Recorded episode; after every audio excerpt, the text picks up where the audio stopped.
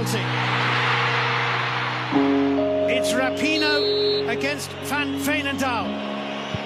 It's 1 0. The USA 1, the Netherlands nil. For the fourth time, the United States of America are crowned champions of the world, and for the very first time they've.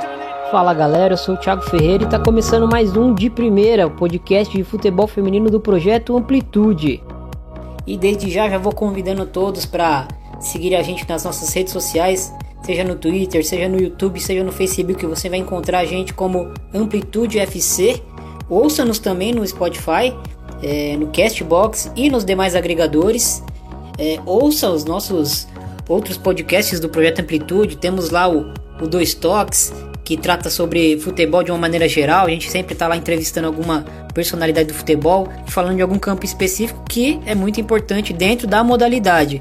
Temos também o La Plantilha, que fala bastante de La Liga, fala de, de seleção espanhola também. E temos o Banho de Cuia, nosso podcast sobre futebol nordestino. E vale lembrar que estamos no HTE Sports e também temos uma parceria com o Planeta Futebol Feminino, o maior portal é, que fala sobre futebol feminino no país. E hoje, no de primeira 25, a gente vai falar de uma atleta aí que, que fez o mundo estremecer. É, a gente tem a nossa série, né?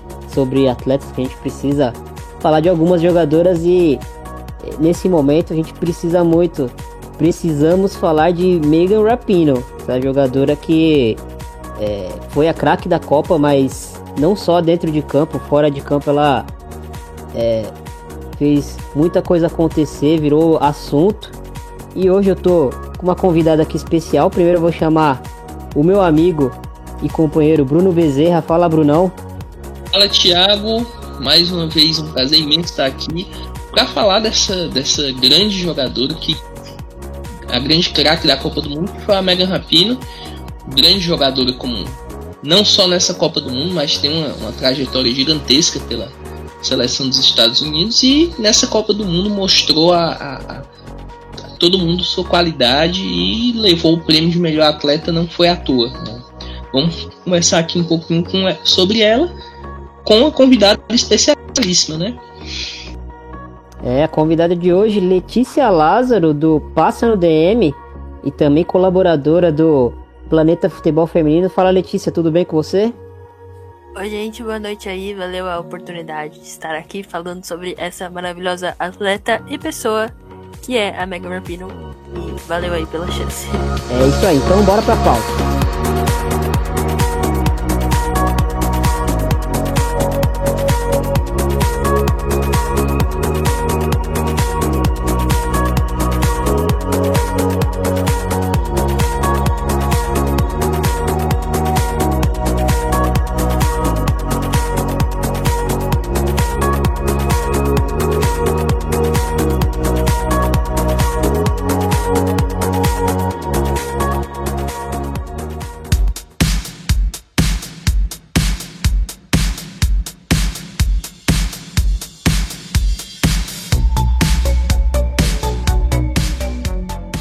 Bom, geralmente a gente começa falando um pouquinho né, da história da jogadora, do, histórico de clubes dela.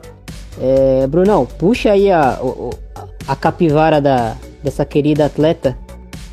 Sim, a Megan Rapinoe, ela nasceu na cidade de Reading, na Califórnia, no dia 5 de julho de, de 1985, ou seja, ela tem 34 anos de idade. Começou sua carreira na na Universidade de Portland, onde ficou até 2008, quando foi draftada para jogar na, na época a, a Liga Americana WPS.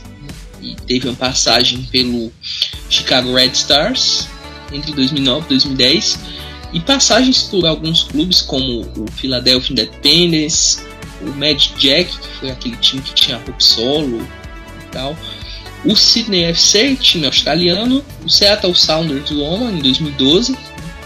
Entre 2013 e 2014 jogou no Lyon e desde 2013, desde o, literalmente desde o início da, NWSL, ela atua no Seattle Ryan, que agora é Ryan FC, Ryan FC, né? Porque vão mudar de cidade. Acho que acredito até que já mudaram de cidade. A Letícia pode até ajudar a gente. Acho que já mudaram de cidade, não foi o, o Letícia? Ryan? Ainda, ainda não, eles ainda estão em Seattle. Só próxima temporada, né? É, eles, eles mudaram de. de. de estádio, né? E aí eles estão fazendo essa, essa mudança aos poucos. Isso. E desde então ela tá no Ryan, é um dos, dos símbolos do time, né? MWSL. E desde 2006 ela faz parte da seleção norte-americana, né? Tem mais de 150 jogos pela, pela, pelo US Women National Team e marcas bem, bem impressionantes, né? Bicampeã olim, campeã olímpica, campeã mundial e entre inúmeros títulos e coroada, né, com essa com essa conquista da Copa do Mundo de 2019, né, que onde ela foi eleita a melhor jogadora da Copa do Mundo em si, artilheira, né, e a melhor jogadora da, da Copa do Mundo. Acho que é uma coroação, uma carreira brilhante dela, né. Não é uma jogadora muito jovem, já está com 34 anos, mas mostra uma vitalidade que, que para poucos assim. E é uma jogadora que, como, como a gente comentava, antes, antes do, do, do podcast, vai muito mais do que uma simples craque dentro de campo, né? As atitudes dela fora de campo são muito interessantes, são extremamente louváveis. O que ela tem feito pela modalidade, pelos direitos das, das pessoas nos Estados Unidos em si, e, e o que a gente sente certa falta, né? Em, em, relação a outras jogadoras, né? Jogadores também essa questão dessa politização, né? essa questão de saber se, se posicionar de acordo com a situação que seja adversa a ele. Então, é uma, uma, uma craque, né? literalmente. É, e o mais legal do, do engajamento dela é que não fica é, naquela, naquela luta meio vaga, assim, né? Pedindo coisas uh, circunstanciais. Ela dá nome aos bois, né? Ela compra a briga mesmo. E assim, é, é, é, raro, né? Porque ao mesmo tempo que, que hoje ela tá em destaque, tá comprando uma briga importantíssima aí, é, amanhã quando ela oscilar dentro de campo, quem é contra né, as posições dela fora de campo vai acabar apontando o dedo e, e, e, e com um pouquinho mais de maldade é, caçando defeitos, né? A gente sabe que futebol funciona assim, por isso que muitos atletas, não só no futebol, né, evitam é, se engajar tanto e pra, até para preservar a imagem, né? E o legal dela é que ela compra a briga, né, Letícia? E aconteceu bem isso há, há três anos. Ela foi a primeira atleta branca a, ajoelhar durante o hino nos Estados Unidos, já em 2016. E foi bem na época que ela não estava vivendo assim o auge da carreira internacional dela, né? Ela não tava. Ela não era a Rapino que ela é hoje. Ela estava passando por uma fase difícil em relação ao ao jogo dela mesmo, talvez reinventando, não sei. E foi bem nessa época que ela ela fez isso. Então mostra que ela não só não só se mostra quando ela tá bem, quando ela não tá não tá tão bem também, ela ela continua é, continua fazendo o que ela acredita, né? Porque tem, tem gente que quando tá por cima é de um jeito e quando tá por baixo é de outro, né? Ela não, ela, ela se manteve igual em todas as fases da vida dela como jogadora. É isso aí. E, bom, Indo pro, um pouquinho para dentro de campo, né, Bruno? Ela é uma jogadora que, como você citou, 34 anos, mas dentro de campo, assim, a, é, a, a participação dela no jogo americano, na seleção e até em clube, parece que ela é uma atleta mais jovem, mais ativa, né? É, você atribui é, isso ao que, Bruno? É uma jogadora que, vamos dizer assim, o papel tático dela mudou com os tempos, né? Então, muito se falava da, da Rapino em 2011, naquela Copa do Mundo em que o, o Brasil foi eliminado com um cruzamento justamente vindo dela, que ela era o que a gente chamava de ponta, né? aquele ponta, ponta direito, ou ponta esquerdo no caso, que é o que a gente chama de ponto invertido, né? que é aquele, aquela jogadora que é destra e joga na esquerda, ou vice-versa, aquela jogadora canhota que joga na, na direita. Então, o que, que acontece? Ela A posição dela era meio campista, né? ela era uma meio campista que jogava um pouco mais centralizada e jogava joga com perna direita. Mas por que que ela, ela tem esse, esse, esse, essa questão tática dela que é bem interessante? A Rapino ela tem uma bola parada muito boa. Não vamos esquecer do gol olímpico dela na, na semifinal olímpica em 2012. A Letícia lembra bem desse jogo. Foi o primeiro gol olímpico em uma Olimpíada. Nunca tinha existido. Deve ter Olimpíada. Foi incrível. Foi um, um, ali foi um golaço mesmo. Acho o gol mais bonito da Olimpíada. Aquele, aquela partida na, na Olimpíada de 2012 que teve aquele gol da. Eu não lembro agora quem deu o cruzamento pro gol da Morgan. Foi a, foi a Rapina que deu aquele cruzamento pro, pra cabeçada da Morgan? Acho que foi ela, não foi também? Não, foi a O'Reilly. Foi a O'Reilly, isso. Foi. Aquele gol histórico da, da Alex Morgan. Enfim, voltando a Rapino, ela gosta de jogar na, no lado esquerdo do campo, porque ela tem esse potencial de chute, de, de cruzamento, e isso é muito importante né, para dizer assim, para o sistema tático norte-americano, que funcionou muito bem nessa Copa do Mundo. Vale a gente destacar que o trio, né, o trio Tobin Heath, Alex Morgan, que era uma ponta e que virou uma, uma atacante, um centroavante. Não uma centroavante ao estilo Ambach, mas ela é, vamos dizer assim, aquela centroavante móvel. E a Rapinoe, isso possibilita, possibilitou bastante na Copa do Mundo, as três da parte da frente, ou a Kristen Press, quando entrou no lugar de uma delas, a fazer essa movimentação. Ou seja, a, a Rapino em algumas ocasiões estava jogando na da Morgan, ou a Morgan jogando na da Rapino, ou a, até mesmo a Tobin Heath chegava a fazer essa, essa, vamos dizer assim, esse posicionamento, esse setor de ataque ficavam se revezando muito entre as entre si a questão de, de, de e a, sobre a questão da vitalidade acho que é muito importante a gente destacar uma jogadora com 34 anos que não, não teve grandes problemas de lesão na carreira lesões gravíssimas assim como, como por exemplo a, a, a Rupsolo teve uma lesão no ombro que ela depois da lesão do ombro que ela teve, ela não voltou à, melhor forma. É, um goleiro espetacular, mas depois que ela teve essa lesão no ombro, não sei se vocês lembram, mas ela não não voltou ao auge dela.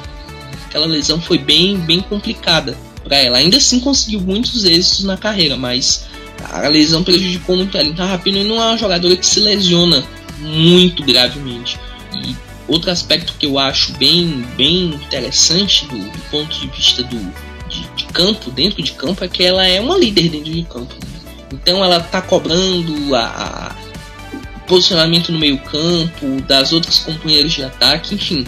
É aquela jogadora que todo time quer ter.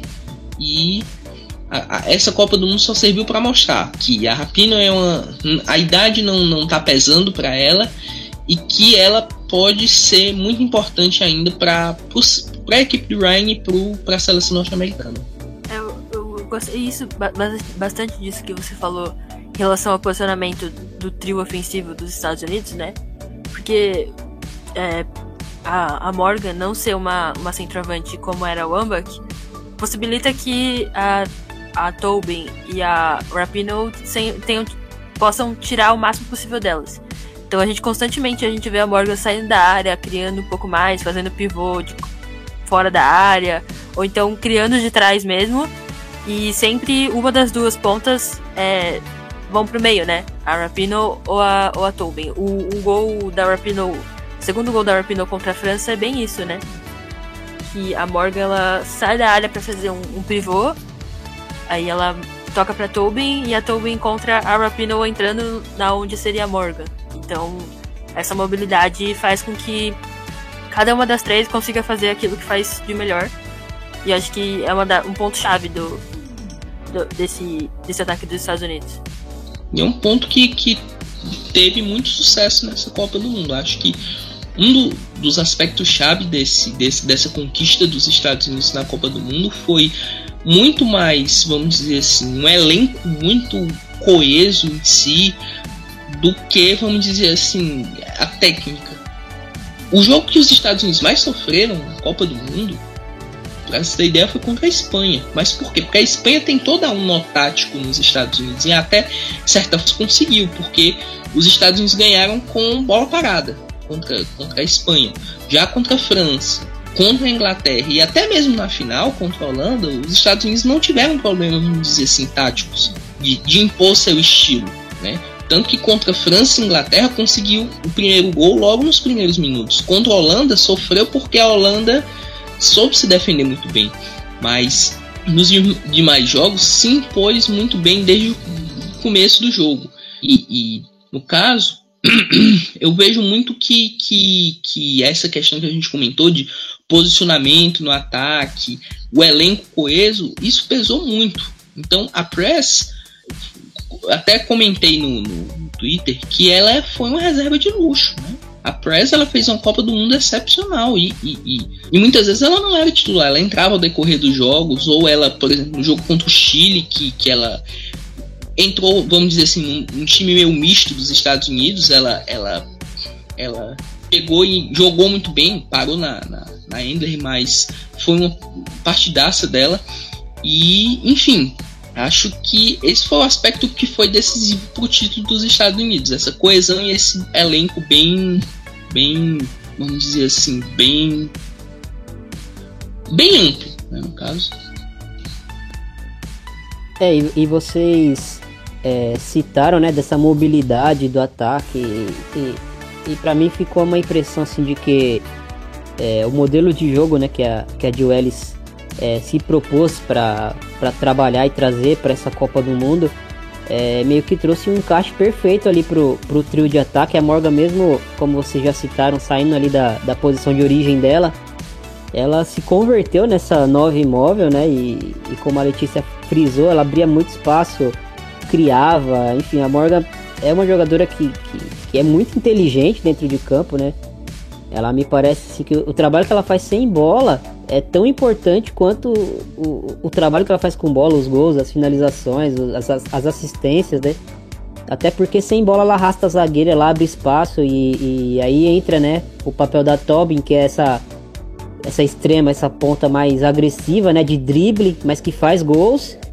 E, e aí a Rapino, que para mim ela, ela é uma ponta diferente, né, do, do, do padrão que a gente está acostumado, né? Ela não é aquela jogadora velocista pelo lado que ganha, que ganha campo uh, apostando corrida com, com o zagueiro. Ela é uma jogadora que tem uma leitura de jogo uh, acima da média. Ela, as, as, decisões dela dentro de campo, você percebe que sempre uh, no final das jogadas de ataque da seleção americana, ela tá sempre bem posicionada, né? Às vezes a bola não chega, mas ela tá ali é, na marca do pênalti, ou então fechando no segundo pau sozinha. Você percebe que ela tem essa leitura é, da jogada, né? ela vai progredindo e vai se posicionando bem. É, ela é uma jogadora que, para mim, a característica que mais chama atenção para mim nela, né? Nem uma questão ofensiva, né? Apesar dela ser uma, uma, uma atacante, uma extrema. Para mim, o que chama mais atenção é a pressão que ela faz na bola quando o time tá ali defendendo, é, se posicionando. Ela, ela consegue ler a adversária, a, o movimento corporal da adversária e, e pressionar né, quem tá com a bola. É, é ela faz, ela tem o time perfeito para fazer essa pressão e ela sempre tá incomodando ali é, a lateral direita, a zagueira que trabalha é, pelo lado direito, a volante que se aproxima mais para ajudar ali na saída de bola da adversária, dos adversários. Ela tá sempre incomodando essas jogadoras porque ela tem esse time né, de, de de perceber a leitura do corpo da, da, da defensora, ah, vai, agora ela vai passar, agora ela vai tentar é, segurar. Então ela, ela consegue é, incomodar muito né, as, as, jogadoras. E também eu, eu, queria destacar que ela tem uma boa relação com o pé ruim dela, ela não é ambidestra, né? Não, acho que não dá pra dizer. A Letícia pode até falar melhor, né? não dá pra dizer que ela é uma ambidestra, mas ela tem uma boa relação com o pé canhoto, né? Consegue finalizar, cruza bem com o pé esquerdo. É, no FIFA, inclusive, ela é canhota, o que me incomoda profundamente. É, outro fato que me incomoda também, ela ser canhota no FIFA, ela e a, e a Tobin é, Mas, enfim. A Tobin é, é ambidestra, né? Mas. É, né? Ela tenta ser. Mas ela é muito melhor que o pé direito. Com certeza. Um pouco de descaso, né? Do, do, do... Legal que tem ela no jogo e tudo mais, mas parece que, tipo, pô, os olheiros ali do, do, do FIFA não olharam ela com tanta profundidade. Talvez tenham visto alguns highlights simples, dela. Né? É, coisa simples. O pé, o pé predominante é uma coisa simples de você saber, né? Do, do atleta. Uma coisa é uma jogadora é, fake, né? Um, um, bonequinho lá fake baseado nela. E aí você abstrai, não, é pé canhoto, mas eu sei que é, que é rapino. Outra é. coisa é, é, a atleta ali caracterizada e com o pé trocado. Né? E, e, me incomoda isso porque faz com que as quatro jogadoras de ataque dos Estados Unidos no FIFA sejam canhotas. Quando na verdade são duas canhotas e duas destras, mas enfim. É... Sim. Sobre, sobre a Rapino, eu confesso que eu sou um pouco, um pouco cética em relação ao posicionamento dela na ponta. Não sei se é onde eu prefiro que ela jogando. Eu gosto muito mais dela jogando no meio.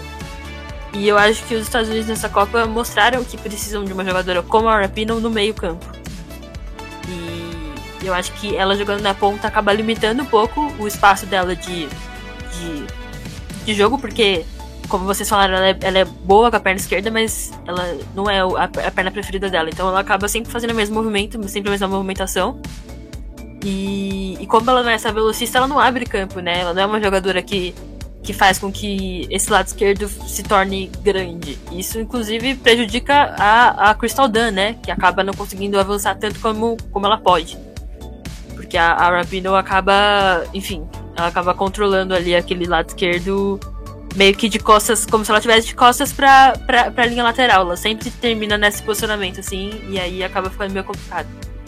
Mas eu, eu sempre quis ver vê-la como uma 10 clássica jogando ali, criando o jogo, armando o jogo. Ela, inclusive, foi isso há um tempo, principalmente com a Pia. Ela era essa, essa jogadora, ela era reserva, mas ela era essa jogadora. E, inclusive, eu acho que com isso você abriria espaço para Press ser uma jogadora titular no lugar dela, que a gente viu que deu certo, e não precisaria tirar nenhuma das, das três jogadoras de frente e daria uma dinâmica diferente. Então, assim, eu eu tentaria a Rapino um pouco mais como uma meio campo para dar mais espaço para ela jogar mesmo. Mas enfim, tá dando certo, né? Quem vai fazer isso? eu, eu talvez seja um pouco arriscado, mas eu acho que não. Eu não sei se eu faria isso porque de certa forma ia ter que sacrificar alguém no meio campo, né? Você entre Juliers, Rose Lavelle e, e, e a Oran teria que sacrificar uma delas para colocar, vamos dizer assim, a, a jogando como 10, né? No caso, não sei se, se é essa a ideia que a, que a Letícia tem, tática, a minha. Não sei se é a, a mesma minha, que é o voltar aquele 4-2-2-2 que a Pia usou, usou na Olimpíada em 2012, que era a dupla de ataque era o Ambak e Morgan, e as duas que atuavam, vamos dizer assim, como meio-campistas mais para armação, mas jogavam como pontas, no caso era a, a Lauren Holiday e a própria Rapino, se não me engano. Não sei se seria uma, uma mudança, vamos dizer assim, a, a curto prazo, mas a ideia é interessante, mas em tese você teria que sacrificar alguma das três do meio campo. Né? É, a Juliette, é com certeza. A Joelle já faz é. isso, né? Ela já sacrifica geralmente a Roran pra pôr a Mills. E ela uhum. perde essa qualidade de passe quando ela coloca a Mills. Mas enfim, acho que não é o, o que ela pensa, assim, porque senão ela teria feito isso em algum momento. E ela não fez. Uhum, com certeza. Acho que não passa muito pela, pela cabeça dela fazer essa mudança logo agora. Justo quando o time tá dando, vamos dizer assim, certo. Mas é algo para se pensar, talvez, num ciclo, vamos dizer assim, pós-Olimpíada. Não sei, não sei se a Rapino também vai. Isso já é tema pro próximo bloco, né? Se a Rapino vai jogar mais uma Copa ou se vai ter mais um ciclo pela frente, enfim. Mas eu acho que, que o meio-campo dos Estados Unidos é um problema. Eu acho que a Rapino é uma, pode ser uma solução para esse problema. Mas, enfim. Tá aí. A gente. Elas conseguiram ganhar mesmo sem esse meio-campo, assim, essa criação de jogada. Foi muita bola longa, muita é, zagueira jogando pra Morgan, pra Morgan fazer a pivô e aí o ataque se desenrolava e tal. Então não senti tanta falta dessa jogadora que articula o jogo. E, enfim, eu acho que pro futuro vai ser a Lavelle essa jogadora. Eles tentaram fazer a Roran, mas a Roran, ela foi completamente improvisada ali, ela não é essa característica dela principal. Ela, ela aprendeu a ser, porque ela é uma ótima jogadora, então ela tem um bom passe, então ela conseguiu. Mas a Roran sempre foi uma centroavante, né? Aquela trombadora, ela conseguiu meio assim, só que você viu que talvez ela não tenha, não tenha desempenhado o que a Joelis esperava, porque Em muitos jogos, inclusive, a Roran saiu para entrar Mills, então eu acho que pode ser um problema. Esse ponto que tu citou agora, Letícia, é bem interessante da, da tática, né, da, da, da Roland, que a gente lembra dela no PSG, ela era camisa 9, centroavantona e tal. É, é, meio que um problema. Né? Tem a Lavelle que fez uma grande Copa do Mundo, é, é, vamos dizer assim, essa volante que sai mais pro jogo, enquanto a, a Julie Ertz, que a gente comentava, é aquela volante, vamos dizer assim, camisa 5, né? A quebradora. Bem interessante essa, essa mudança, né, dela. Eu lembro dela como, como surgiu como zagueira, a gente colocava ela como assessora da Rampton, né? E se converteu numa volante brilhante, né? Acho que foi uma das melhores escolhas da carreira dela, assim, essa mudança de posição. É porque ela tem bom passe, né? Uhum, e ela é muito forte, né? Ela tem um cabeceio muito forte, ela, ela tem essa, essa característica bem interessante.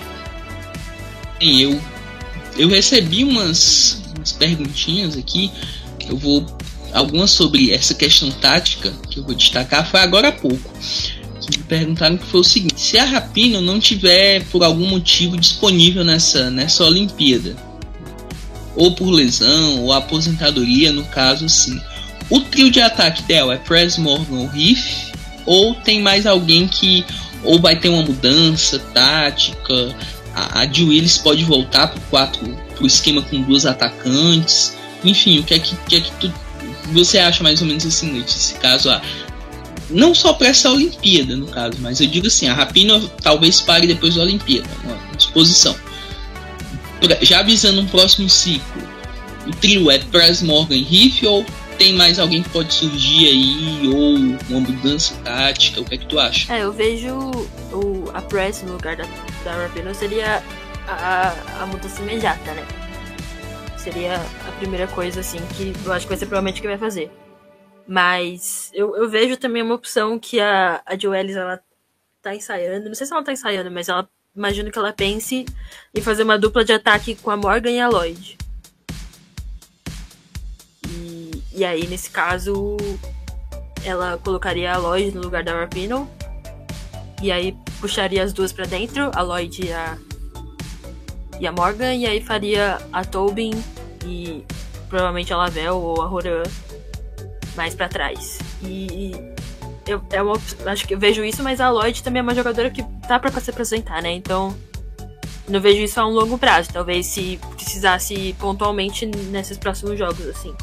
Mas a princípio eu vejo como Press, Morgan e Tobin também, mas as três também já estão chegando numa idade mais avançada, né? Então daqui a um tempo vai ter que mudar completamente e eu não tenho ideia do que ela vai fazer. Isso aí é que é um grande, grande problema, né? Que os Estados Unidos já foram para essa Copa do Mundo com um elenco, vamos dizer assim, bem, bem experiente, né? Não, não, não vieram com tantas jogadoras, assim, é, um elenco bem envelhecido. Então, não vieram assim, vamos dizer assim, foram poucas as jogadoras muito jovens que vieram. Acho que a Davidson era mais, a Davidson e a Lavelle eram as mais jovens, se eu não me engano, desse desse elenco. Então, sim, eu acho que ela também pensa na, na Pilg, né, como uma ponta talvez. Opções para ataque, ponta. Eu acho que talvez a Pilg seja uma, uma opção interessante para ponta, até nesse, já avisando esse próximo ciclo né? Porque tem a, a, a, o ataque, as opções que, que foram para essa Copa do Mundo, né? A, a, a que é mais, uma das mais jovens, com 21. A Lloyd tem 36, né? A Morgan também não é tão nova, já tem 30. A Rapina com 34, a Tobin com 31, a, a Jessica McDonald com 31 e a Press que também já tem 30 anos. Então, já olhando uma, uma questão de, de, de, renovação, uma jogadora que a gente botava muita fé que fosse vingar, vamos dizer assim, no time dos Estados Unidos é a Ohio, que acho que não fossem as lesões, talvez podia ter ido à Copa do Mundo. Não, não acompanhei muito o desempenho dela no Houston Dash, mas é um jogador que quando surgiu apareceu bem interessante. Acho que podia ser uma opção. Não, não sei se vocês concordam, mas pro ataque não, não vejo tantas opções assim, visíveis pro, pro, pros Estados Unidos já. O problema, assim, que eu vejo nisso do, de opções do ataque é que as melhores atacantes pontas que os Estados Unidos tinham, a Joe Ellis transformou numa uma lateral. Então ela fez isso com a Dan. A Dan, quando ela joga no, no Courage, no, na WSL, ela é uma atacante, ela é uma ponta. E ela joga muito. Então é, seria uma boa opção, só que a Joelis vê ela como lateral. Outra que ela fez isso foi a Sofia Huerta, né? A Sofia Huerta também é uma ponta no, no Houston Dash, e ela transformou numa lateral. E então aí fica complicado, né? Você tem duas jogadoras, só pra dar exemplo, tanto a Huerta quanto a, a Dan, que seriam boas pontas, mas viraram laterais na mão da Joelis.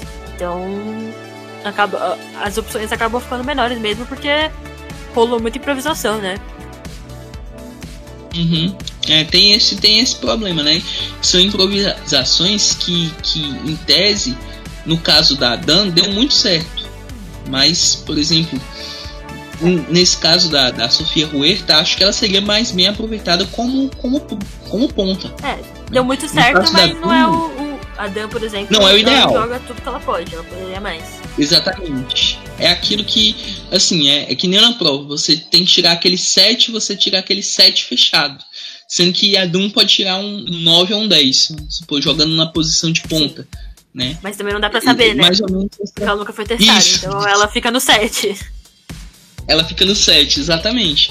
Então, já para esse próximo ciclo, acho que o grande problema para os Estados Unidos maior é essa questão dessa renovação, porque acho que o meio-campo não é muito problema, mas o ataque em si é que é o ponto mais crucial, no caso, muito mais do que do que meio ou até mesmo defesa. Ah, pelo menos a minha concepção é isso. É, eu, eu tô entendendo o ponto de vista de vocês. É, mas assim, acho que a gente tem que pensar pela, pela ótica, né? Pela cabeça da, da Juelis. É, a Dan, como a Letícia e vocês é, falaram agora, tem todas essas características de, de ponta, mas para qual modelo de jogo, né? Eu acredito que para a ideia da Juelis, é, ela quer uma ponta, uma extrema mais rompedora, mais né, velocista, que é a, que é a Tobin. Mas do outro lado, me parece que ela tá apostando numa. Num, assim, duas pontas com características diferentes, né? Uma, por um lado, é, destrói, né? com- velocidade, com drible. E a outra eu quero é, mais é, vindo para dentro, né? Então talvez até por isso, Letícia, que você até citou das características da, da Rapino como, como jogando mais por dentro e tal, que você gostaria de ver, talvez até aconteça. Mas a gente percebe que assim, no, no início das jogadas ela tá aberta, né? Alargando o campo, mas no final das jogadas ela, ela tá sempre já por dentro ali, no meio da, da bagunça ali, né? Por dentro do, do, do campo. Que eu acho que talvez seja até uma, uma questão a se pensar, né? Ela começa. Ela inicia a jogada, a construção da jogada aberta, mas quando a dinâmica do, de jogo da equipe começa a, a, a funcionar, você percebe que no meio do, do, do lance ela já tá ali por dentro, já tá participando do. do participando das jogadas por dentro, enfim. É, que eu penso que a Press é a reserva imedi- imediata da Rapino, né? E a Press tem uma característica um pouco mais velocista. Embora ela. A Press é, é complicada de. Porque a Press ela consegue fazer qualquer coisa, mas. É, eu acho que ela é mais velocista, a Press. Mas enfim, a idade chega também, ela tá começando a ser deslocada um pouco mais pon- um pouco mais para dentro. Então, acho que por isso, até por isso também que ela, ela põe a Press ali, mas eu acho que se ela quisesse, tipo assim, 100% uma jogadora de controle, uma jogadora que tem essa, essa mente mais, mais diagonal, ela colocaria a Lloyd, não a Press, no lugar da, da Rapino. Mas não sei também. É meio difícil entender a cabeça da Joelis. É, mas, mas faz sentido, sim. É, talvez um outro treinador, né? é, apostaria até nessa, nessa fórmula, Letícia. Eu mesmo, se eu chegasse hoje para comandar a seleção americana, eu, eu iria pelo por esse, por esse pensamento, né? De, de- das extremas mais agressivas e tudo mais. Só que pensando pela cabeça de, da Joelis, né? Ela tem uma equipe que rouba muita bola perto do gol adversário, né? Então quando você consegue fazer isso, primeiro que a, a, a Rapino ela oferece isso, né? Ela rouba muita bola, ela tem essa pressão que, que eu acabei comentando já. E, e ela pensa muito rápido, né? Então às vezes uma jogadora que é rápida, é dribladora, não pensa tão rápido, né? Então, assim, nem, nem, nem tô comparando com as outras jogadoras do elenco, com a Press, com a, com a Pug, mas a Rapino parece que ela, ela oferece isso, né? Ela, ela, tem uma inteligência. Ela reage rápido às jogadas, ela entra tabelando, ela rouba uma bola e já, e já toca para alguém que tá numa condição boa, enfim. E aí você combina a inteligência da, da Rapino com, com a inteligência da, da, da Morgan, que para mim, assim, como vocês citaram, não é aquela nove trombadora de ficar, né, retendo bola brigando com o zagueiro no alto, mas ela é uma jogadora muito inteligente, ela abre espaço, ela se movimenta. É, enfim, é, é uma equipe que, que eu acho que não agrada a todo mundo que assiste, mas é uma equipe que a gente é, tem que convir que, que é muito competente no que faz, né? É muito competitiva e acabou, até por isso também, né? Dominando a Copa do Mundo. Sim, e a, a Rapino ela sempre jogou, né, como essa ponta. Então, quando era o 4-4-2, ela era uma das pontas. Quando. É, logo depois que mudou pro 4-3-3, ela também sempre foi uma ponta. Ela nunca foi usada por dentro. Geralmente, quem era usada por dentro era a, a Lauren Holiday, né? Antes dela se machucar. Mas ela se machucar, não, antes dela se aposentar. Então. É, é mais isso, assim. Eu acho que. É, é difícil você, você pensar nisso porque a Rapino, ela parece que ela em todas as posições do campo. Todas não, as posições das pontas e a posição do meio ela joga bem. Então, enfim, é mais o que o, o treinador pensa, o treinador espera dela mesmo, né? É, mais ou menos por aí mesmo. E assim, como a gente, a gente acabou comentando um pouco, né, do que esperar é, da Rapira, mas eu queria aprofundar é, nisso, né? A Letícia colocou que imagina ela como uma jogadora mais centralizada, uma 10 e até assim, uma jogadora que está agora com 34 anos. É natural ela perder velocidade agora, até porque fisicamente, humanamente é, é, é comum, né? Um jogador de 34, 35 anos começar a perder velocidade. É, a própria Lloyd, né, que é craque, começou a perder espaço na seleção americana. Muito por isso também, né? Porque a idade, a idade chegou. Voltando aqui ao tema da, da Rapinoe, no caso, já voltando, indo para o lado da NWSL, não acompanhei tanto a, a, temporada dela, mas até uma pergunta que quem fez essa pergunta foi a. Bem, a, a Kátia ela me fez essa pergunta, a arroba Kátia Valentim, que foi a, a, seguinte: que não parece que a, o que ela acompanhou, pelo que ela acompanhou, que a, a, é, a Rapino foi muito produtiva no caso. Porque aqui ela teve essa transformação de uma temporada em si mais ou menos irregular no, no Ryan para uma Copa do Mundo fora de série. Aí eu peguei alguns números aqui da temporada 2018 da Rapina. Ela fez 17 partidas, ela teve 71% de tackles, que é roubado de, de bola no caso. Ela teve 58,4% de, de distribuição de passes corretos, no caso. 40% de passes longos completados. Marcou 7 gols, deu 38 chutes a gol, né?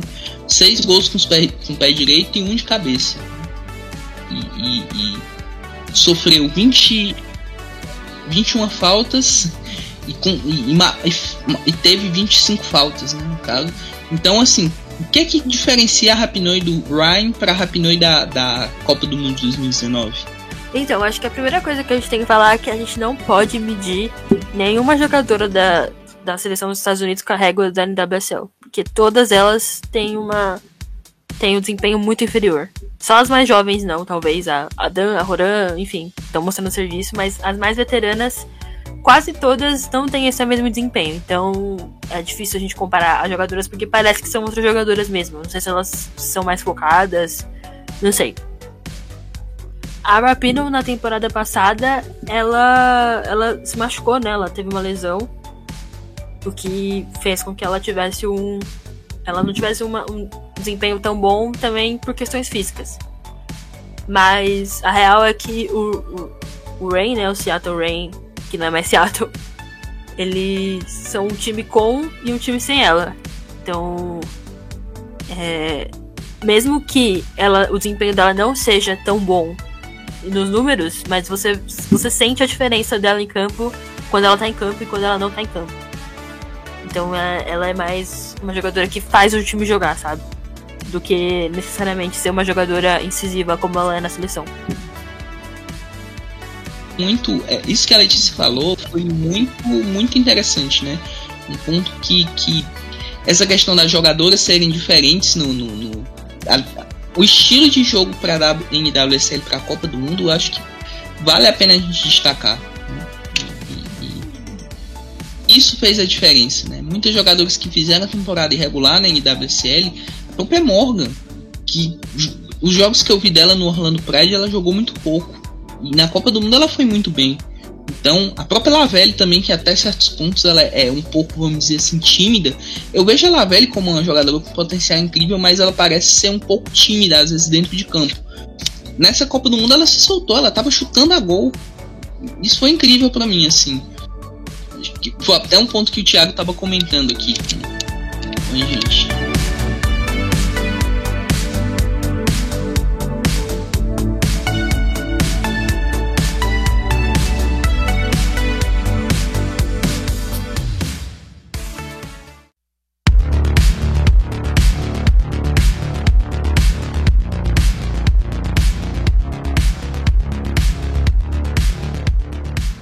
É, Letícia, você você contaria com a, com a Rapino então para mais um ciclo aí de ano que vem tem, tem Olimpíada, mas mais uma Copa do Mundo, você contaria ela é, para a Copa? Você acha que, que agora é hora da, dela chegou no auge, agora é o momento dela talvez participar ali da transição, mas passar o bastão para as mais jovens? É, eu acho que é, não. A transição deveria, ter, deveria ser feita. E a transição não foi feita até agora, então acho que não vai ser feita. Então acho que daqui a quatro anos ela vai estar lá de novo sim.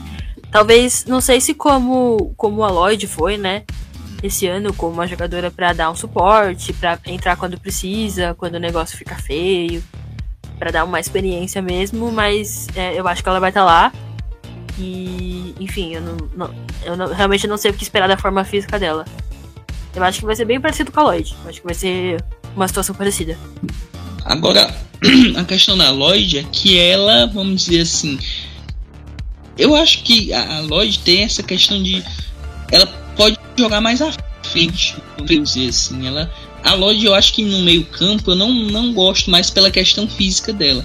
Acho que o fechamento de, um, de uma de uma trajetória brilhante dentro dos Estados Unidos. E aí o problema para o próximo treinador, para a própria de Willis, que talvez continue, não sei, é isso, arrumar sucessoras para essas que estão saindo em si, né? Porque daqui a alguns anos vai ser a Morgan, a Tobin, a, a própria Press, enfim. Acho que o, o problema dos Estados Unidos para os próximos anos, já isso visa na próxima Copa do Mundo, é como repor essas jogadoras. Até a gente comenta muito, ah, mas os Estados Unidos têm uma base incrível, certo? A gente não, não faz nenhuma crítica quanto a isso, mas se a gente for pegar o rendimento dos Estados Unidos nos últimos mundiais de base, não é muito animador. E você vê que seleções europeias, por exemplo, Espanha e Holanda, estão crescendo justamente por conta do investimento em categorias de base. Então, o que é que eu, que eu acho muito interessante, é um ponto até que eu queria comentar com a Letícia, que acompanha mais em WSL, a seleção dos Estados Unidos. As jogadoras europeias, assim, de, as jogadoras da Espanha, jogadoras da Holanda, em si, elas estão acostumadas a jogar, vamos dizer assim, com gente grande desde o começo da, da carreira dela. Então, é comum a gente ver um jogador de 17 anos do, do, do, de uma equipe espanhola jogando contra o Barcelona, vamos dizer assim. Já é um desafio, no caso. E nas jogadoras norte-americanas, não. Elas, às vezes ela, elas ficam muito presas ao college durante muito tempo e quando chegam no profissional, depois estão retornando aos Estados Unidos, né? O caso da, da, da Roran que acho que foi muito interessante para ela. Nem acho que ela nem terminou a, a faculdade, no caso. E, e queria saber da Letícia, assim, se isso vai ser um problema já para os próximos anos. Então, eu acho que é, isso é um problema que tem nos Estados Unidos e não é de agora, assim. Eu acho que toda geração muito boa que eles têm, a geração. A próxima geração demora um pouco pra engrenar. Foi assim em 99, tanto que se você for ver, ela, os Estados Unidos ganhou a Copa do Mundo em 99 e depois só em 2015. É bastante tempo para um time que ganhou de 8 ganhou 4. Então é um período, foi assim, um período de, sei lá, mais de 10 anos que que a, as jogadoras da base foram foram amadurecendo mesmo. E, e tá rolando muito isso de das jogadoras saírem da faculdade para entrar direto numa liga.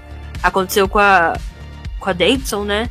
Ela ela não terminou a, a faculdade dela para antes de ser draftada. E eu acho que isso é uma coisa que tá sendo cada vez mais exigida, assim. Então, as jogadoras, elas, antigamente, elas eram convocadas enquanto elas estavam na estavam na faculdade. Você, se você for ver a Morgan, por exemplo, ela jogou, ela entrou no WPS quando ela tinha acabado de se formar. E ela já tinha sido convocada, já tinha feito os playoffs de 2010 para a Copa de 2011 como jogadora de, de faculdade. E a gente não vê mais isso. Não sei se é uma característica da Jill Ellis, que ela não tem dado tantas, tantas chances para essas meninas que, que vêm direto do college, né? Mas é, eu, eu, vejo isso como, como algo, uma coisa de. É, é um problema de você ter muitas jogadoras boas. Então. É, você quer extrair tanto dessa sua geração que foi campeã olímpica, que foi bicampeã mundial, que você acaba esquecendo um pouco da base. Eu acho que foi isso que aconteceu em 99, que aconteceu com elas em 2003, que tinha a geração de 99 que ainda ainda ainda dá, tinha um caldo, né, para dar essa geração de 99, mas aí em 2003 ela já estava envelhecida, já era completa, uma coisa completamente diferente. Aí depois veio 2007, veio 2011, e aí essa Copa de 2011 foi a Copa que serviu para maturar essa nova geração, né? Então se você for ver a O'Reilly, a Tobin, a Morgan, elas eram todas jogadoras jovens, mas que já tinham uma cancha, elas já tinham jogado a Olimpíada. A Morgan não, mas a Tobin já, a O'Reilly já, a própria Rapino já. Mesmo que não, não, não tivesse em, em um estágio grande, ela já já estavam um bom tempo na, na, na, seleção, né? Eu acho que isso tá acontecendo isso agora de novo. Então, tem algumas poucas jogadoras que são jovens. E, inclusive, uma coisa que eu falo bastante, assim, que me incomoda muito é que as jogadoras jovens que estão lá hoje são as jogadoras das piores gerações do sub-20 dos Estados Unidos. Então, se você for ver a Lavelle, a Pew, que foram jogadoras que saíram de, de seleções que saíram nas oitavas, que nas oitavas não, nas quartas, que saíram na fase de grupos. E, por exemplo, a geração de 2012 foi muito mal aproveitada. A geração foi campeã sub-20 de 2012, né? Tem só a Mills e a, e a Julie Ertz, que era a Julie Johnston, né? Então você vai ver a Ohai, não tá. Tem a, a a própria de Bernardo, tem muitas jogadoras que algumas foram, algumas viraram inglesas, rolou um negócio assim, algumas pararam de jogar porque não tiveram tantas chances assim. E, e, eu vejo isso também muito como essa geração de 2012 foi a geração que pegou a NWSL, né, começando. Então, a liga não estava bem estruturada ainda, então é todo um problema, um problema estrutural mesmo de liga, de desenvolvimento. E essas novas são jogadoras que não, não tiveram, não foram tão bem sucedidas em nível sub-20, né? E, enfim, e é isso. Agora, essas gerações que vão vir são todas de, de sub-20 que não foram bem na, na, na sub-17, não foram bem na sub-20. E, e é, aí é por isso que eu acho que a Joelle está tentando aproveitar o máximo possível dessas jogadoras que são da geração de ouro, né? Geração de, de ouro olímpico, de bicampeonato mundial. E aí eu acho que essa transição vai ser bem pesada, vai ser bem mais pesada do que a última transição, que foi a de 2000, 2007 para 2011. Vai ser bem mais pesada, eu acho. E vamos ver se vai ser a Wells, né?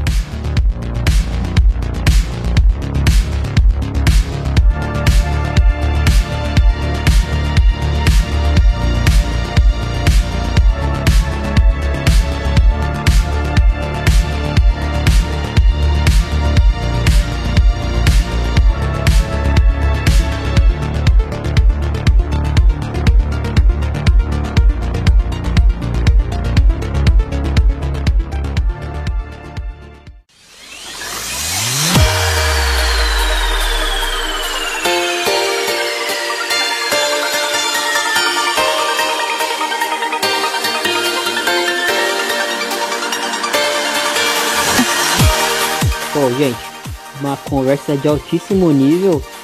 É, mais uma vez, né, a gente começa falando, destrinchando sobre uma atleta em particular e aí a gente acaba se estendendo para as questões da liga, para as questões da seleção e, e, o assunto sempre fica muito rico.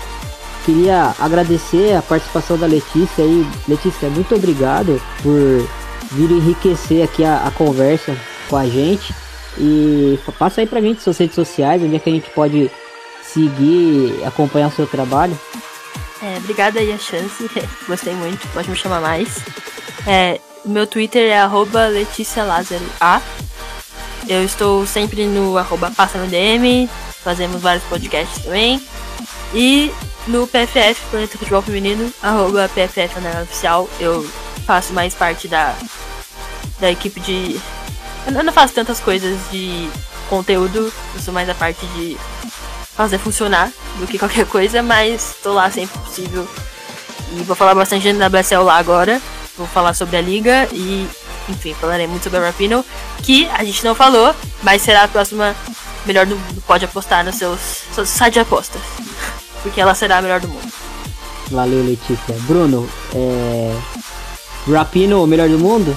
Tem dúvidas, acho que não, não tem muito que se dizer outra jogadora, talvez assim, pegando temporada europeia, a Ada, mas dificilmente.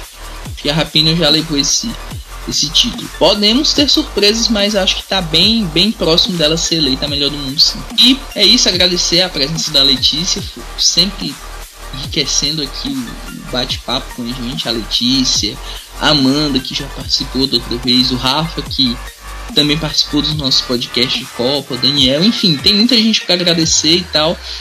E a Duane também, e esquecendo a Duane, grande Duane, um abraço para ela também.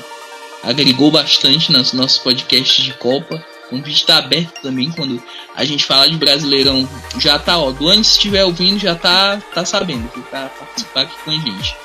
E, e mandar um abraço pro pessoal que tá me, me segue lá no Twitter, arroba BrunoBZ. Enfim, tô fazendo as análises de, de, seleções, até essa empolgação com a, a possível chegada de Pia Sunhag, até comentei essa semana como é que pensa a Pia Sunhag. Acho que pode ser que vire um textinho, talvez, pra gente postar no, no Amplitude FC, no Planeta Futebol Feminino, enfim. E é isso, valeu galera, até a próxima e vamos continuar acompanhando o futebol feminino depois da Copa, que tem muita coisa para se assistir. É isso aí futebol feminino não acabou depois da Copa. E é igual uma frase que eu acabei comentando é, no Twitter, até pegou pra mim, né? Que é assim, se você gosta de futebol e acompanha só futebol masculino, você tá só aproveitando 50% da modalidade. Então fica aí o recado. E agradecer a todo mundo que ouviu. E valeu, galera. Até a próxima.